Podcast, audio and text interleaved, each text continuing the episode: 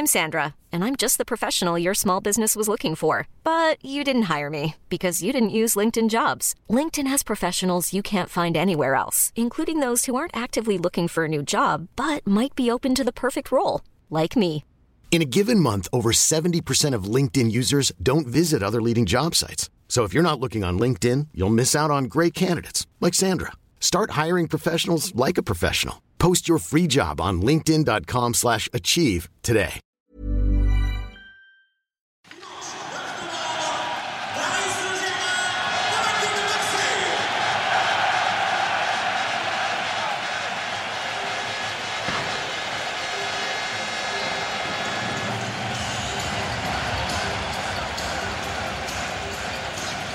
Nous sommes le 8 novembre 1997. Le parc est plein pour euh, ce Paris Saint-Germain-Marseille, qui est un match au sommet, qui est un match euh, au sommet entre le Paris Saint-Germain, qui est leader euh, de la division 1, comme on l'appelle à l'époque, et puis l'Olympique de Marseille, qui est quatrième, et quatrième à, à 3 points simplement. Avec moi, Stéphane Guy, Geoffroy Garretier et Eric Rabessandratana. Stéphane Guy, en 97, vous ameniez les cafés à Canal, hein, c'est ça Vous étiez euh, stagiaire? J'étais pas encore votre serviteur, mais bientôt.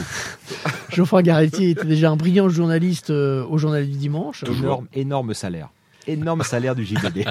Et Eric Rabessandratana était au Paris Saint-Germain après avoir euh, débuté sa carrière à, à Nancy. Euh, Paris Saint-Germain depuis combien de temps, Eric Je venais juste d'arriver. Vous veniez Et d'arriver. j'étais déjà coupable.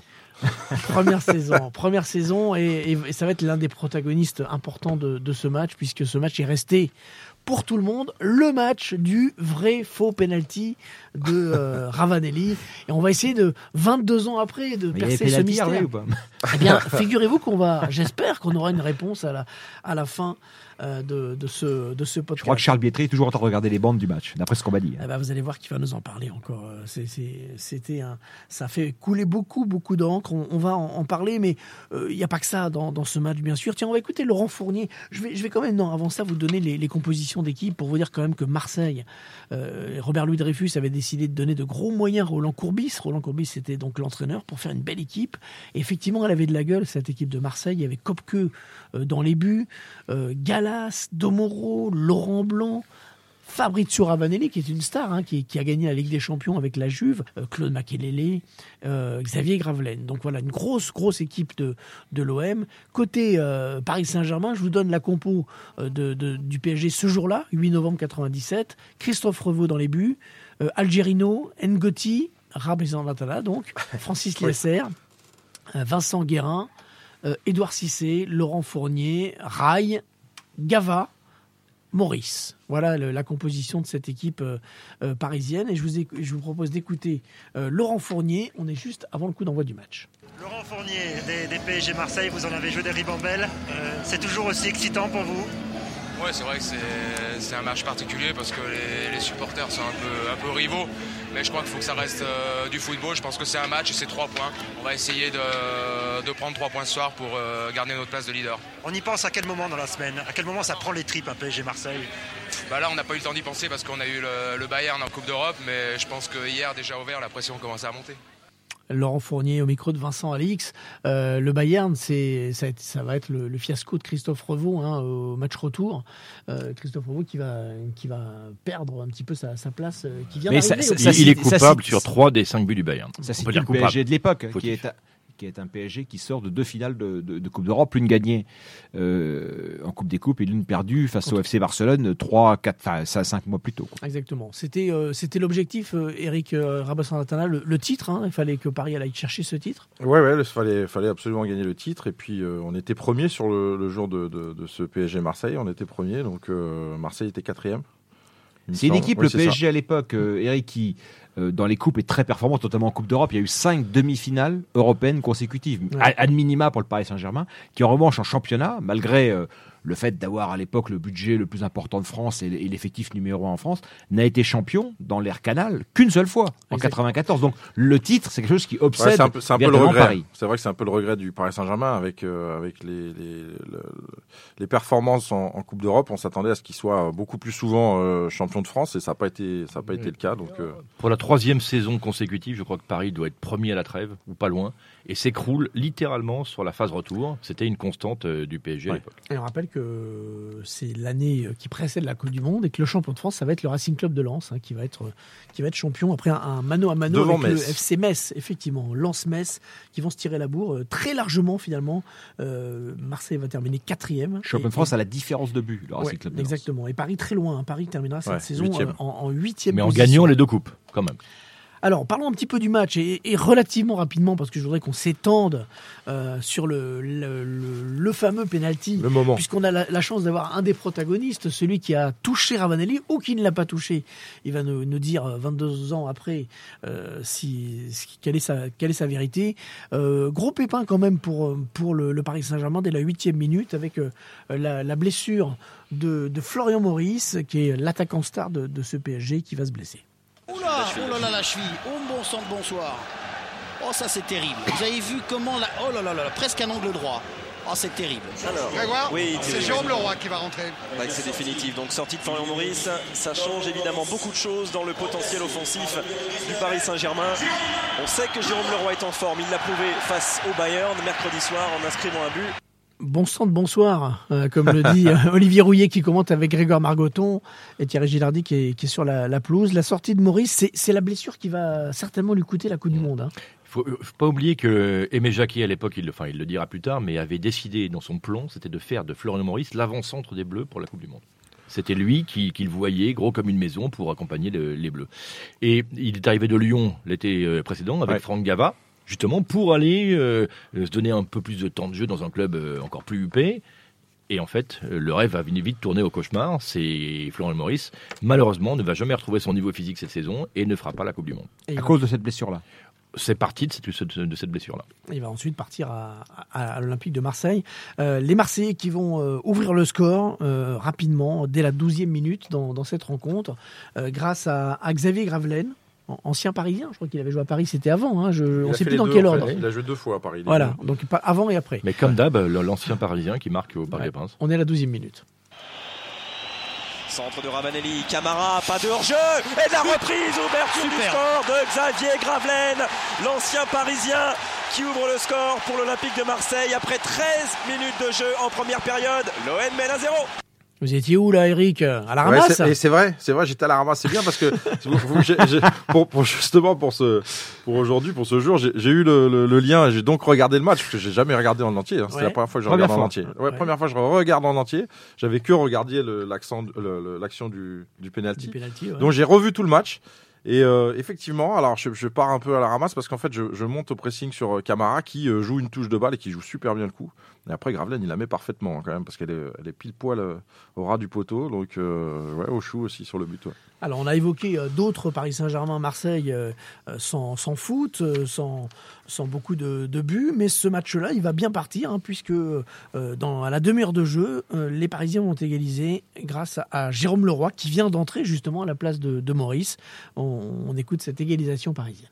Un peu moins de ballons que d'habitude passe euh, pour l'instant par Claude Makelele. Tête de Raï, reprise de Jérôme Leroy. L'égalisation du Paris Saint-Germain après 33 minutes de jeu en première période. Un partout, c'est le premier but de la carrière de Jérôme Leroy en championnat. Égalisation, ce match est parti sur des bases magnifiques. Ah oui, encore, quelle belle action de but. Regardez ce long ballon et cette remise parfaite de rail. Et qui est là? Eh bien, Jérôme Leroy, qui lui se pose pas de questions. Un petit, petite bicyclette à la Luis Fernandez. Et là, il trompe que. La bicyclette à la Luce Fernandez, pour qu'on comprenne, c'est la Non, bicyclette de face. Ce, Quoi. qui, ce C'est qui est le- assez, ce qui est assez extraordinaire quand on entend déjà cet extrait-là, c'est que c'est un but extraordinaire. Que Ouais, il est magnifique, Un ouais, but extraordinaire qui devrait déchaîner l'enthousiasme des commentateurs. La difficulté pour un journaliste de Canal à l'époque, quel qu'il soit, hein, quel que soit son nom, de commenter ce match entre le Paris Saint-Germain et Marseille, et notamment de commenter un but du PSG, propriété de Canal+, Ouais. face à, à l'Olympique de Marseille. On, on le sent, mais à- à- quand on entend, quand on a que le son, comme c'est le cas aujourd'hui, c'est assez exceptionnel de se rendre compte de ça. Exactement. C'est vrai que c'est. On va en reparler bien sûr dans, dans la polémique sur le sur le penalty. Euh, bon, c'est quand même un Paris Saint-Germain Marseille, donc euh, il faut un petit peu de- d'embrouille parce que sinon ce sera pas un PSG Marseille des années 90. Et cette embrouille, elle va elle va arriver à la 40e minute entre Pierre Ducrot et Fabrizio Ravanelli. Thierry Gilardi au commentaire. Ravanelli devancé par Pierre Ducrot. Il va quand même récupérer ce ballon. Le renard argenté. Et lancer l'offensive marseillaise avec Camara. Oh, ça va être chaud entre Ravanelli et Ducrot. Oh là là Oh là là Mais non, messieurs, restons calmes. Monsieur l'arbitre est là, il a sifflé, il va donner un carton jaune. Il n'y a pas de raison de s'énerver. Ça sert à rien du tout. Allons, allons, allons. Ouais, mais le renard argenté, c'est effectivement un vieux renard. Il a vu qu'il y avait un jeune face à lui. Il est allé lui faire le coup des, des yeux dans les yeux. Voilà, avec Olivier Rouillet et Grégoire Margoton, bien sûr. Euh, C'était euh, Ravanelli, un, un joueur euh, déjà très coté. Hein. Il, est- il était là un petit peu se perdre à Middlesbrough Ouais. et euh, se refaire la cerise à Marseille, mais il avait gagné la Ligue des Champions avec la Juve. C'est une star, hein, Ravanelli. Ouais, ouais, c'était c'était vraiment un recrutement incroyable pour pour le club de Marseille et, et on attendait à ce qu'il fasse à ce qu'il fasse une, une belle saison. Il a été euh, il a été euh, je pense décisif pour Marseille quand même dans, dans ce qu'il a apporté sur la saison. 48 millions de francs à l'époque. 48 millions de francs de l'époque, c'est c'est une sacrée Ouais, c'est somme. beaucoup parce que Salaire de on, on 500 se rend pas 000 compte mais francs. c'est beaucoup. ouais. Ouais. Vous gagnez combien à l'époque Eric Vous avez dit Oh, je sais plus. Vous vous en souvenez non Non. Il gagnait 500 000 francs par mois à l'Olympique de Marseille. C'est un salaire colossal. Il venait de Middlesbrough. Je gagnais pas ça déjà, c'est sûr. club anglais qui venait de faire deux finales de Coupe nationale en Angleterre. Il avait marqué 31 buts avec Middlesbrough, où il a vécu une sorte de, de pas de cauchemar personnel, parce qu'il a marqué beaucoup de buts, mais en tout cas, bon, euh, il a eu beaucoup de mal à s'acclimater voilà, au nord de l'Angleterre et, et à facile. Middlesbrough. Alors qu'il avait été euh, dans son club de cœur, la Juventus de Ouais, Turin, une grande star, en marquant en finale de Alors, Ligue des Champions. Lors plus- de la seule grande victoire de la Juve, cette, euh, contre cette l'Ajax. contre l'Ajax. ouais. C'était un joueur qui était euh, très efficace, mais qui était aussi euh, détesté en Italie. Il faut quand même le savoir. C'était sur, sur tous Bizarre. les terrains italiens, il se faisait insulter. Il y avait des, des chants euh, inventés en l'honneur de Rabanelli sur l'air des Lampions systématiquement. Donc, euh, ce côté clivant, en fait, on va le retrouver dans ce match. Et oui, parce qu'on parle, on parle, mais euh, un partout. euh, et puis, euh, le match continue. Et on en arrive à cette fameuse 63e minute. Euh, ballon sur le côté gauche euh, du, du terrain. Euh, Fabrizio Ravanelli va faire un, à récupérer un, un ballon, faire un, un petit griguet, passer, se retrouver au, au- au duel avec notre invité aujourd'hui, Eric Rabessandratana. Et là, Et là, il accélère encore une fois. Fabrizio Ravanelli il n'aura pas beaucoup de soutien. Il faut qu'il conserve ce ballon face au, au pressing de Rabé. Ah, il est passé. Il peut centrer en retrait. Il y a Camara. Penalty dans la surface de Penalty. réparation. Penalty. Ah ouais. Le petit point blanc indiqué par Monsieur Puyalt. Oh, il est fort, il est fort pour ça. Fabrizio Ravanelli, on va revoir au ralenti ce qui s'est passé. Monsieur Puyalt, lui, après, a pris sa décision. Ce sera un penalty. Alors, il a fait en tout cas une superbe accélération. Eh bien, eh bien, eh bien, eh bien. Eh bien, eh bien, eh bien. Vous voyez comment Ravanelli se fait bah, presque un croche-pied tout seul. Il se frappe le mollet gauche avec la jambe droite. Et il est tombé. Monsieur, Monsieur Puyalt a pensé que c'était Rabé Santana qui avait fait un croche-pied. C'est intéressant ouais, parce que là on est dans, on est, euh, on est en live, on est en direct. c'est comme- Il n'y a pas, il y a pas euh, le temps de y a pas la VAR. Il y a le commentateur, il n'y a pas la VAR, il y a la première impression du consultant, première image qu'il revoit, tac, on sent tout de suite le doute dans l'esprit de, de, alors, à vitesse normale quand même, tout le monde voit penalty. hein, parce que le- Ah la chute de Ravanelli. Moi, euh, je suis dans les tribunes. Ouais, euh, vous en- êtes, je suis en euh, tribune de- supérieurement en intelligent, je crois. Non, non, je suis en tri- non, non, pas du tout. Ben, vous, savez, vous savez même pas ce que je vais dire. C'est vrai que je suis. Mais en même temps, laissez-moi aller. Je suis dans la tribune de presse et pour nous, on est persuadé qu'il y a pénalty. 75 Ah mètres ben de voilà, c'est ce que je suis en train de dire. Voilà. Mais oui, non, On mais est je, je- d'accord. je ne vous conteste Ah, pas, Hervé. ben voilà. Maintenant, c'est gentil de me faire un Dis compliment. non pour me dire la même vous chose. n'êtes pas obligé. Vous pas obligé. Mais Donc, c'est vrai tout le monde pense qu'il y a penalty. Quand on voit le ralenti, on a de gros doutes parce que euh, Ravanelli se fait un auto-crochetage. Et euh, euh, Eric Rabessandratana, je vais vous donner la parole bien sûr, mais on va vous écouter euh, d'abord au coup de la- sifflet ouais, fin, final ouais. euh, parce que vous êtes un peu énervé. Euh, on, on va vous écouter. C'était il y a, co- il y a donc 22 ans. Ouais, ça déçu, je crois que l'arbitre n'a pas été à la hauteur ce soir. C'était important. Ouais, bon, c'est euh, une grosse déception. Comment il est sur Ravanelli hein? C'est c'est vraiment un poison à marquer, Eric. hein. Oui, il faut toujours être euh, attentif. Bon, il- je pense qu'il n'a pas prouvé grand-chose ce soir, mais bon, il obtient ce penalty qui, qui bon, je dis rien parce que je vais être méchant. Alors, euh, vous n'avez rien dit sur le moment, enfin, on a compris ce que vous vouliez dire. Euh, 22 ans après, il y avait faute ou il n'y avait pas faute? Vous êtes le seul à savoir si vous l'avez touché.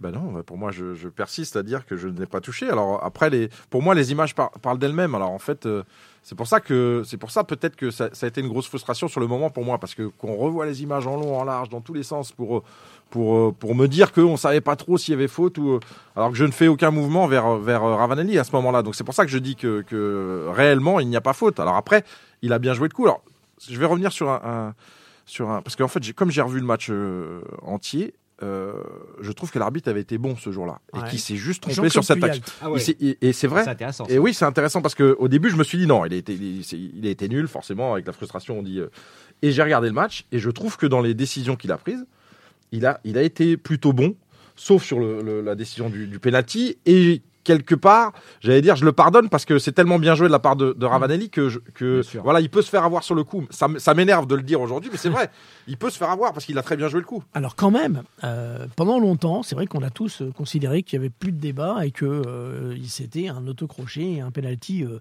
inventé par Ravanelli. Et puis depuis, dans le foot, on a souvent vu des, des joueurs euh, dans cette configuration de se faire des, des auto croche-pattes. Et j'ai entendu notamment Eric Carrière dire euh, non non mais vous vous rendez pas compte euh, il suffit d'être un tout petit peu déséquilibré.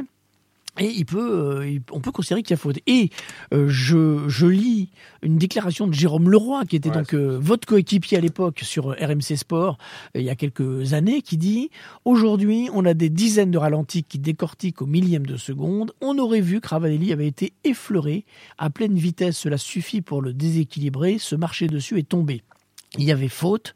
Sur un instant, comme toute l'équipe, j'étais en colère, mais il faut être lucide, il y avait bien penalty. J'ai vu sa, déclaration. C'était c'était assez hallucinant pour moi parce que alors que, que sur le coup et dans le dans le dans, dans l'instant du match, il dit ça. Comme je comme je l'expliquais maintenant, on, on, peut se faire berner parce ça, que il le dit longtemps ça après, hein. C'est pour ça, je ouais. sais, c'est pour ça que et je me dis que que, que même effleuré, mais c'est pas c'est pas effleuré en fait puisque c'est lui qui fait qui fait le mouvement pour venir derrière sa jambe pour se pour se faire un croche-patte. Donc qui m'est effleuré peut-être, mais c'est Mhm. lui qui m'effleure. C'est pas moi qui viens pour le pour l'effleurer Ouais. ou le faire.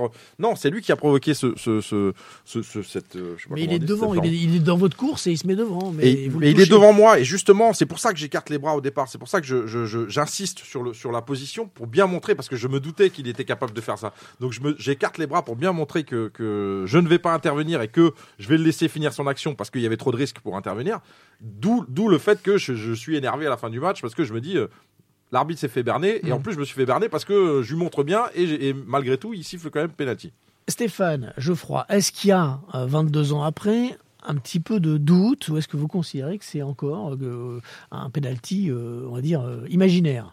Non, moi je pense qu'effectivement il s'est auto-crocheté, mais je, je, je pense comme Eric que pour l'arbitre, c'est quasiment impossible dans, dans vitesse l'instant de, de, de, de jouer cette action-là. Mais il y en a, donc, euh, vous ne pensez pas que peut-être, même si Eric ne s'en est pas rendu compte, et il y a un tout petit truc et non? C'est- Sincèrement, c'est question. ah, en- quand on revoit les images suivant, selon les plans, il y a doute. Selon Bien les plans, il y a doute. Je, je le comprends ce doute. Mais aujourd'hui, on jugerait avec la, la VAR.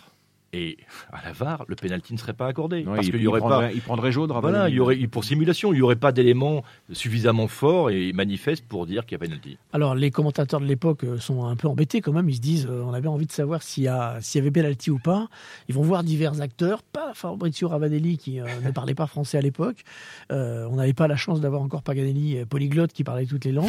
Et donc euh, ils vont voir Roland Courbis. Et Roland Courbis, avec Roland Courbis, on se dit toujours qu'on va avoir la vérité, bien sûr. Comme avec Tapi, la la même. Écoutons Roland Courbis. C'est vrai que les, les Parisiens parlent, euh, parlent d'arbitrage ce soir. Qu'est-ce que vous en pensez, vous Euh, Est-ce que ça a fait basculer vraiment la rencontre? Euh, Comment ça, l'arbitrage? Le penalty notamment. ben, Ma foi, je pense qu'il y a pénalty. Donc, à partir du moment où le, gar- le garçon est, chauffe- est, est fauché à 18 mètres, donc c'est c'est le règlement. On a suffisamment raté de pénalty comme ça que bon, nous, quand on a un pénalty, on est même inquiet. Donc, euh, non, je pense qu'il y avait pénalty, c'est ça. hein.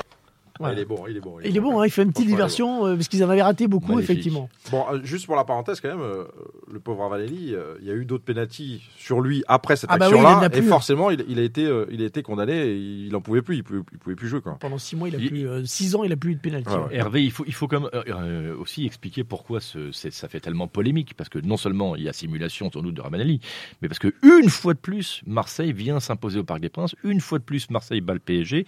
On est dans une période des années 90 où le PSG ne bat jamais l'OM, sauf une fois en Coupe de France quand Marseille était en D2. Et donc il y a une série de 13 classicos consécutifs en Ligue 1 où le PSG ne gagne pas. Donc ça renforce évidemment alors la même, frustration. alors même, si on accepte les, les, les allées tapis, mais c'est très court hein, dans la rivalité PSG-Marseille, puisque l'OM est relégué dès 93. Donc, euh, 94. donc, voilà, ils reviennent, ils reviennent. euh, là, on parle de, on parle de l'OM qui est revenu et qui avait à l'époque des moyens euh, qui n'avaient rien à voir avec ceux du Paris Saint-Germain. Est-ce qu'il y avait un complexe du, du Paris Saint-Germain face aux Marseillais?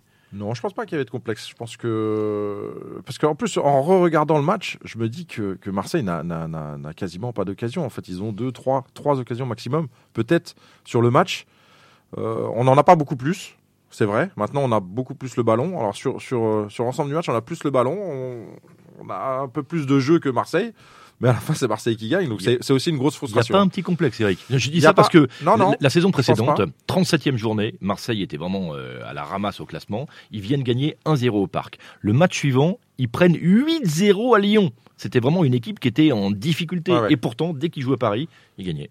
Non, il y avait de la crainte certainement, mais pas, pas forcément de, de, de, de- de complexe. Je pense que voilà, après ça restait une équipe euh, quand même. Quand on voit sur le sur le papier, c'est quand même une belle équipe. Mais euh, non, je pense que il y, avait peut-être euh, peut-être euh, de la crainte, un peu trop certainement, ce qui fait que on n'a peut-être pas pu euh, en profiter au, au moins offens- offensivement en tout cas. Et donc euh, Marseille va, va s'imposer une fois de plus, vous l'avez dit au parc, euh, euh, 2 buts à 1, 2 buts à 1, parce que ce penalty va être transformé euh, par qui? Par Laurent Blanc. Tiens, on va écouter ce- cette transformation de Laurent Blanc. C'est parti. Et Blanc qui marque en force dans l'axe et il permet à l'Olympique de Marseille, après 19 minutes de jeu en seconde période, de mener 2 buts à 1. À Laurent Blanc, il y avait, deux tireurs dans, l'équipe euh, de, de Marseille, Ravanelli et Blanc, mais l'un et l'autre avaient raté des pénalties. Donc euh, voilà, c'est Blanc qui s'était attelé à, la tâche.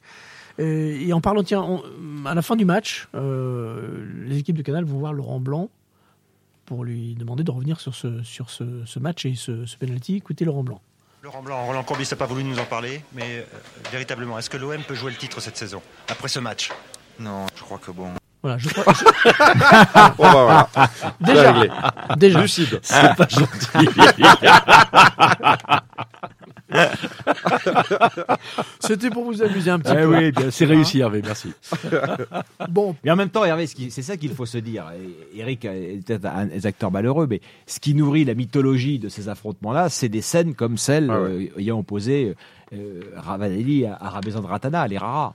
Oui, parce que ça fait partie des, des rares actions Ouais. dont on parle encore 20 ans plus tard. Donc Ouais, euh, c'est une fierté pour vous, Eric, d'être bien dans ce, C'est- un quand même. Non, mais ce qui est, ce qui est- ce qui est incroyable, c'est qu'on m'appelle tous les ans pour me demander si j'ai fait, fait faute ou pas. Donc c'est quand même. Il va falloir que vous avouiez quand même. Ouais, c'est- Mais, je- mais je- comment je on vit avec ça comment- Parce que vous avez une carrière magnifique, vous avez joué des, des- des dizaines et des centaines de matchs en professionnel, et le match dont tout le monde doit vous parler, c'est celui-là. C'est un peu comme euh, Maxime Bossis avec son, son penalty manqué, alors qu'il a une carrière exceptionnelle. Bah c'est c'est c'est c'est vrai que c'est un peu casse-pied parce que c'est pas le, le seul match que j'ai fait et euh, on, on vous rappelle sans cesse ce, ce- cet affrontement On avec est Marseille. toujours et ce- réduit à une action. Ouais, c'est vrai, mais euh, bon après euh, voilà, c'est c'est ça fait partie d'une carrière et euh, c'est c'est- je le je le vis mieux au fur et à mesure. C'est vrai que sur le moment c'était dur parce que en fait de revoir euh, encore encore encore les, les images.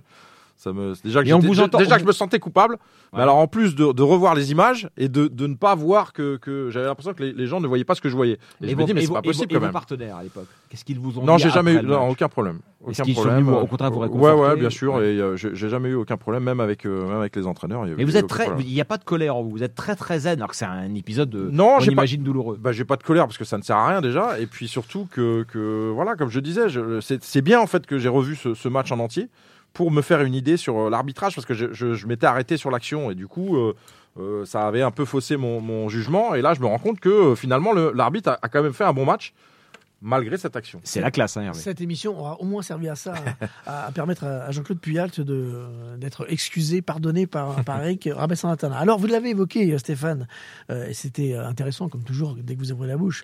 Euh, les, les commentateurs de Canal étaient un petit peu euh, en difficulté lorsqu'ils commentaient le Paris Saint-Germain, parce que le, le PSG appartenait au Paris Saint-Germain depuis. euh, quelques mois et quelques années même, années, ouais, quelques années. Et, euh, et donc effectivement, il pouvait être suspecté euh, de, de connivence avec le Paris Saint-Germain, notamment quand c'était euh, Marseille en face. Et donc ce penalty et les commentaires qui disent que le penalty a été in- inventé, on va dire par Ravanelli, euh, vont créer de grosses tensions euh, avec les abonnés de la région PACA, euh, province Côte d'Azur, et qui est une région importante. Et la direction de Canal, à l'époque, est un petit peu embêtée parce que s'est dit, euh, euh, on est en train de perdre des abonnés du côté de, Marseille. Et donc, il va y avoir une espèce de, de grosse opération de réhabilitation. Et Charles Bietri, qui est le directeur des sports de l'époque, un mois après, un mois après ce, cet, Un mois cet après. épisode, et hum, à l'occasion du tirage au sort de la Coupe du Monde, est sur le plateau nulle part ailleurs, et il va euh, euh, démarrer une espèce de, de- de grosse opération de rétro-pédalage Tirage au sort qui a lieu à Marseille, Hervé. à Marseille, exactement, en décembre 97. Écoutez Charles Bietri qui revient sur cet épisode, Rabé Sandratana, Ravanelli, un mois après. Vous vous souvenez de ce PSG Marseille qui avait fait beaucoup parler, qui avait fait beaucoup écrire aussi. Écoutez, on n'était pas très très satisfaits et nous, on a cherché dans des kilomètres et des kilomètres d'images, dans exactement 24 kilomètres de bande, nous avons remonté pour en savoir un petit peu plus sur ce- cette faute ou cette non-faute sur euh, Ravanelli. Regardez le dépouillement. 65e minute, Ravanelli tente de déborder Rabé Sandratana. Le Marseillais s'écroule et c'est là que commence l'affaire. Penalty, a indiqué M. Pouyalt, l'arbitre. Premier ralenti. Bizarre, bizarre, cette chute de Ravanelli. Deuxième ralenti. Peut-être une esquisse d'un accrochage, mais toujours rien de sûr. Troisième ralenti avec la loupe. Là, pas de doute. On ne voit que la fin de la- de l'action, c'est vrai, mais visiblement, l'Italien se croise les jambes. C'est un beau trucage. Quatrième ralenti, après avoir visionné 24 km de bande, et c'est là que va s'insinuer un doute. N'y aurait-il pas un contact entre le genou du Parisien et la cheville du Marseillais? Cinquième ralenti, on décortique un peu plus. Visiblement, le pied droit de Ravanelli est touché par le genou du Parisien qui lui fait perdre une partie de son équilibre. Gros plan maintenant, il n'y a plus de doute. Il y a bien eu contact entre les deux hommes. Et la conclusion est... Eh bien, la conclusion est à vous, mon cher Charles. Je dirais que on a essayé de chercher le plus possible la vérité, qu'on a trouvé deux vérités. C'est que première vérité, je pense, et on a consulté des arbitres, que la faute de Rabé Sandratana n'est pas une faute, qu'elle n'est pas intentionnelle, et que donc il ne devait pas y avoir de pénalty, et que les Parisiens ont un petit peu raison de, de penser qu'ils ont eu deux points de perdus. Et la deuxième conclusion, qui est au moins aussi importante, c'est que effectivement Ravanelli avait été touché et déséquilibré, et que donc il n'a pas simulé. C'est juste deux vérités qu'on voulait rétablir devant Fabrizio, devant Roland et devant les abonnés de Canal qui avaient suivi ce match en direct. Et comme ça, tout le monde est content. 24 Voilà, voilà. km de bande. C'est hein. magnifique. 24 km de Je bande. pensais même pas qu'on pouvait faire 24 km de bande. Pour... Donc 20 c'est une bonne information déjà. 24 km à la rame, c'est pas facile quand même. c'est ça. Et avec ça, une vrai. seule rame, hein, à mon Oh avis. C'est l'affaire du Watergate. Là, vous êtes dans une Mais- affaire. hein. C'est incroyable, ouais, c'est ça qui est incroyable. Vous n'êtes pas loin, Hervé, parce que cette, cette, cette- ce, ce penalty-là aura des conséquences géopolitiques à l'échelle du football, puisqu'il y aura remplacement euh, à la présidence du Paris Saint-Germain quelques mois plus tard de Michel Denisot par Charles Bietri, qui lui reprendra la direction des sports. Et Ah, c'est pas lié, c'est pas lié ça. le, la, la rivalité des personnes était à son comble à ce moment-là entre le, la direction des sports de Canal Oui. et la présidence Parce du Paris Saint-Germain. Ça fait, euh, je pense, moi j'étais pas à Canal à l'époque, mais on le sentait bien, ça fait 5 ans que c'est très compliqué à gérer pour les gens des sports de parler du PSG. Je me souviens notamment du fameux match de 93, le Classico à Marseille, trois jours après la victoire de l'OM à Munich, où les supporters du PSG envoient des fusées dans leur Ouais. coin au Vélodrome sur la foule marseillaise et pour les commentaires c'est impossible c'est j'ai envie de dire c'est vraiment on est on est dans le- le- l'impossibilité d'être euh, objectif ou de faire son métier correctement c'est très compliqué Ouais, juste pour, pour quand même défendre un tout petit peu Charles Bietri. Ah, mais on le défend, justement. Non, parce que ce, ce, euh, sa théorie, elle peut se, elle peut s'entendre. C'est-à-dire que Ravanelli n'a pas euh, cherché à, à simuler, mais il a été touché involontairement et donc il n'y avait pas faute. Non, Eric. Non, non, non, non, je, je suis pas du tout d'accord avec ça. Vous ne l'avez pas touché. Je, je, non, Je attention, c'est pas, c'est pas, c'est pas que je l'ai pas touché. Attention, il passe sa jambe derrière, derrière, il me frôle. Donc, il y a, il y a, il y a- il y a bien sûr qu'il y a un contact, Involontaire. mais, mais c'est pas un contact et c'est pas un contact supplé- euh, euh, suffisant pour pouvoir le, le, le, Le déséquilibrer. Donc Voilà, après, il- je- comme je dis, il a bien joué le coup, mais, mais bien sûr qu'il y a un contact, puisqu'il passe, il passe au, il me frôle de, de, de- je sais pas si c'est, c'est pas mon genou, mais je pense que c'est le protège tibia, je sais pas, mais il me, mais il me, voilà, il passe derrière son, sa jambe, et après il tombe. Alors après, tout La est, ficelle est trop grosse. tout est tellement, tout est tellement. euh, là, vous vous rendez compte que quand même, on parle de, de, de- là, c'est pas un contact. Quand, quand on touche, quand on touche quelqu'un pour le déstabiliser ou le Mhm. déséquilibrer, ça n'a rien à voir. Là, c'est pas un contact. C'est c'est quand je vous frôle le, le- Ça le bras, ça peut pas suffire Ça suffit pour vous pas. faire tomber dans, dans la surface. Donc, donc c'est tout. vite. Après, après, il y a, il y a- il y a aucun problème sur le fait que. Non, mais le débat, c'est penalty, pas penalty. Non, mais voilà. pas penalty. Et, et après, on comprend bien. Vous avez rappelé parfaitement, Hervé, le, le- le contexte.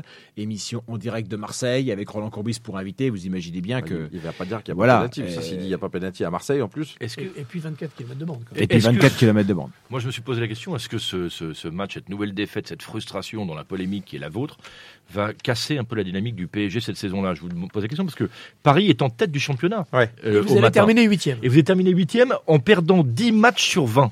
Donc c'est qu'il y a quelque chose qui s'est qui s'est rompu juste après. Je suis pas sûr que ce soit ce match qui qui, qui ait fait que on a on a on a aussi le problème de voilà ce match parce qu'il en- il enchaîne sur le match de, de- du Bayern, c'est ça non? Il y a Le Bayern qui Oui, est juste avant, juste où, avant. On, où on prend 5-1 et, euh, et là euh, Avec Revaux qui se. et, et- et là euh, bon bah forcément on était marqué par ce match et en plus on enchaîne derrière avec euh, Marseille. Euh, vu le, le- le scénario, En on, tout cas, vous avez on coulé finit comme ça. les- Voilà, on a, on ouais, certainement, euh, on a, on a été fragilisé. Maintenant, ça nous a pas empêché de, de gagner les deux coupes à la fin. Donc, euh, quel est le, le, le- quel est le problème en Avec fait, des finales extraordinaires, les deux. Merci beaucoup en tout cas Eric d'être venu euh, nous donner votre votre vérité euh, sur l'affaire qui continue. La vérité, la seule vérité. La seule ne finira vérité. jamais. Et chapeau, chapeau pour l'état d'esprit d'Eric Rabezandrattal à une zénitude qui euh, est à enseigner sans doute euh, dans les écoles. À 22 ans après, il peut se calmer quand même. hein, Non, ça va. Voilà, c'était Canal Football Classique, le podcast de Canal+, consacré aux grands événements qui ont écrit l'histoire du foot. Pour découvrir les prochains épisodes, revivre euh, de grandes émotions du ballon rond, rendez-vous sur MyCanal et toutes les applications de podcast. À bientôt.